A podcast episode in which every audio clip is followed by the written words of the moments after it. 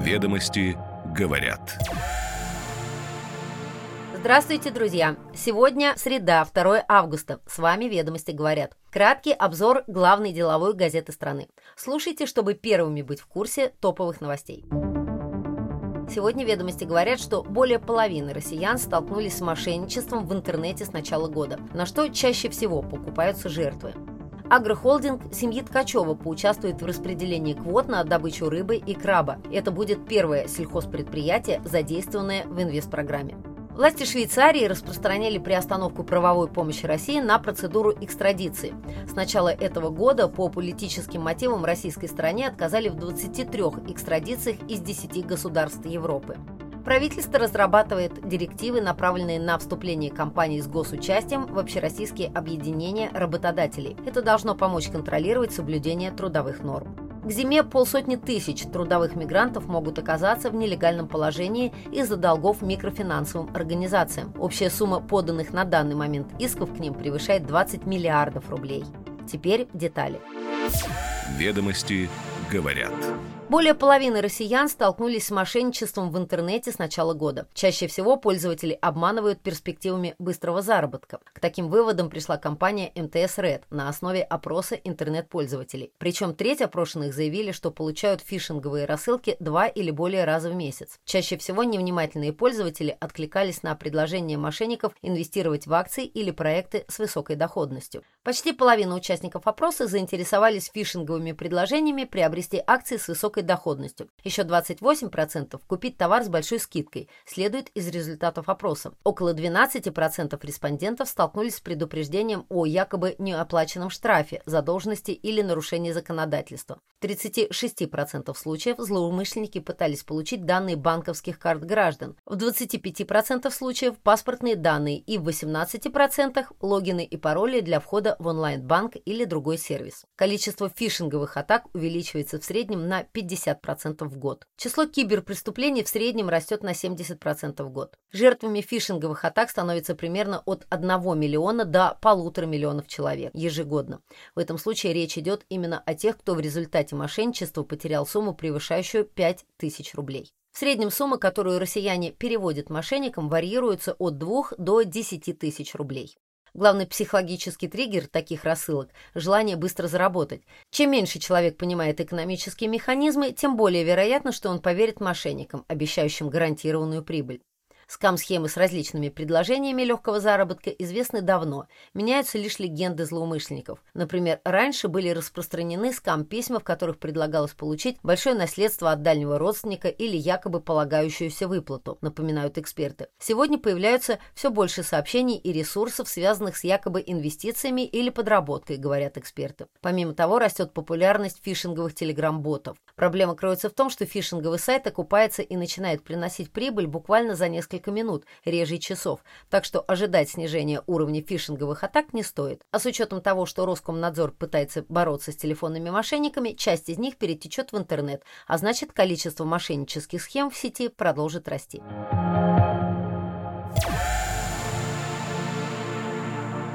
Агрокомплекс имени Ткачева, принадлежащий семье экс-министра сельского хозяйства Александра Ткачева, может поучаствовать во втором этапе программы распределения инвестиционных квот на добычу ментая и сельди, а также крабов. Об этом ведомостям рассказали три топ-менеджера крупных рыбопромышленных компаний, получивших эту информацию от Росрыболовства. Агрокомплекс имени Ткачева называет себя крупнейшим агрохолдингом России.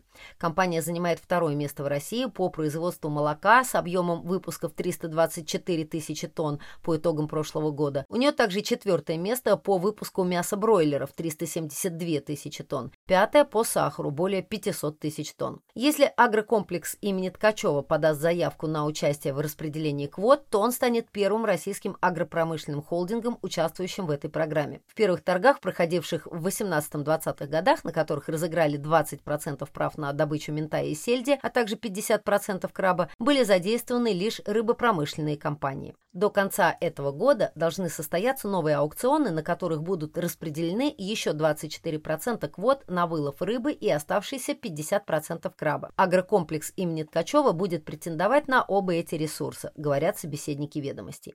У компании Ткачева уже есть интересы в рыбной отрасли. Собеседник в другой компании предполагает, что холдинг планирует взять на себя обязательства по строительству прибрежного завода для получения прав на добычу сельди и ментая. Непрофильные инвестиции агрохолдингов в рыбную отрасль связаны с несколькими факторами, говорит президент Всероссийской ассоциации рыбопромышленников Герман Зверев. По его словам, изменение законодательства о рыболовстве сделало прозрачным переход прав собственности на рыболовецкие активы, устранив риски при совершении сделок. Кроме того, по его словам, эта отрасль стала интересна с точки зрения кредитования для банков, поскольку они начали оценивать перспективы основного актива – квот на вылов а ослабление национальной валюты в 2014-2023 годах и выгодная внешнеэкономическая конъюнктура резко увеличили экспортный потенциал этого рынка, добавляет эксперт. Он говорит, что все это в совокупности превратило такие активы в привлекательный объект для инвестиций.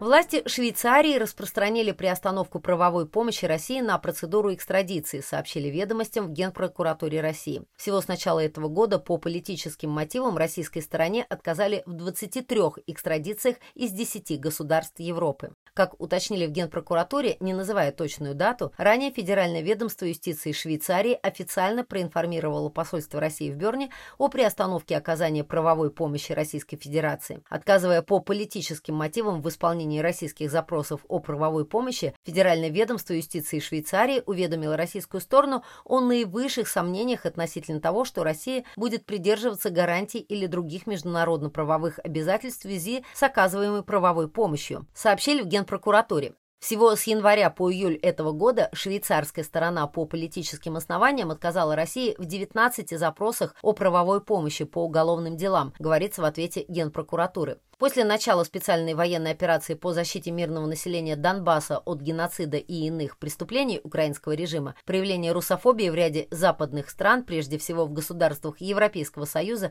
достигли такого уровня, что правоохранительные органы этих стран в ряде случаев отказались от сотрудничества с Россией в угоду международной преступности, прокомментировали в Генпрокуратуре подобную позицию коллег. Данное решение противоречит обязательствам сторон по Европейской конвенции о выдаче от 13 декабря 1957 года, указали в Генпрокуратуре. В случаях отказов в экстрадиции Российская Генпрокуратура направляет в компетентные органы соответствующих стран письма о несогласии с принятыми решениями и просьбой сообщить о готовности осуществить уголовное преследование обвиняемых, в том числе в целях соблюдения принципа неотвратимости наказания. Тогда международный розыск лиц, в выдаче которых отказано, продолжается на территории других государств, членов Интерпола.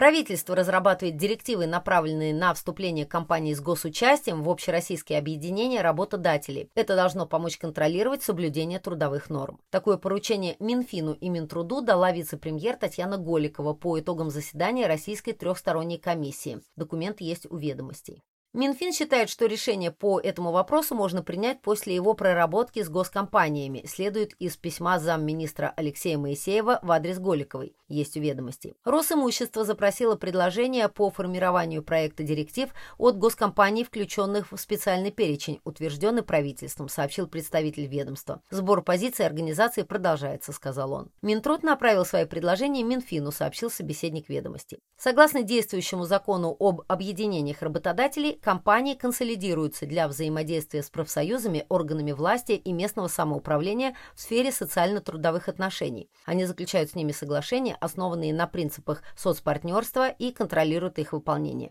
Часть компаний с госучастием уже состоит в таких объединениях. Например, корпорация Ростех числится участником Союза машиностроителей России. Алросос состоит в Союзе товаропроизводителей Республики Саха-Якутия, Союзе строителей Якутии и не только. Росатом в апреле этого года присоединился к отраслевому соглашению по атомной энергетике, промышленности и науке на 23-25 годы между Союзом работодателей атомной промышленности, энергетики и науки России и профильным профсоюзом.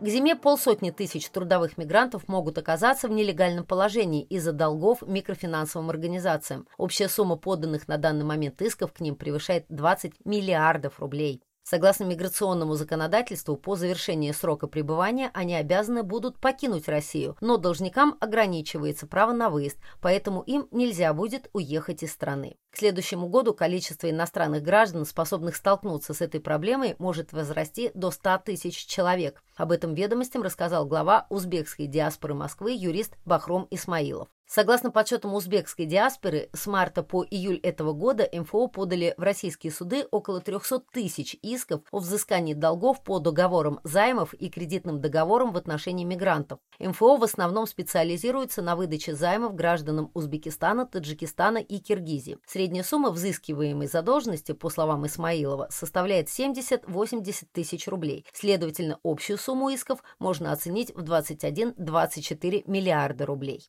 На основе удовлетворенных судами исков МФО Федеральная служба судебных приставов принимает решение об ограничении выезда должников из России. По словам Исмаилова, его организация получила порядка сотни жалоб на то, что трудовые мигранты не могут покинуть Россию из-за долгов таким организациям. Причем узнают об этом они, как правило, в аэропортах. По мнению юристов, мигранты могут попробовать договориться с МФО о реструктуризации долга или обратиться за юридической помощью к правозащитным организациям или дипломатическим представительствам своих стран. Сложившаяся правовая неопределенность будет способствовать увеличению доли нелегальных мигрантов в России, полагают эксперты. Подробности в сегодняшнем номере.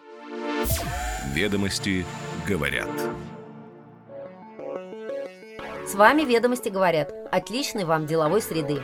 И все же среда – это маленькая пятница. Хорошей среда пятницы. Встречаемся в это же время завтра.